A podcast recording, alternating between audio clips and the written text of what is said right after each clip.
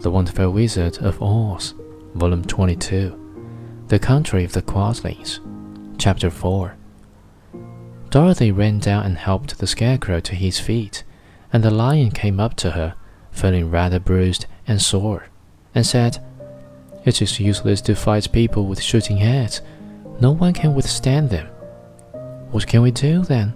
she asked. Call the winged monkeys, suggested the Tin Woodman. You have still the right to command them once more. Very well, she answered, and putting on the golden cap, she uttered the magic words. The monkeys were as prompt as ever, and in a few moments the entire band stood before her. What are your commands? inquired the king of the monkeys, bowing low.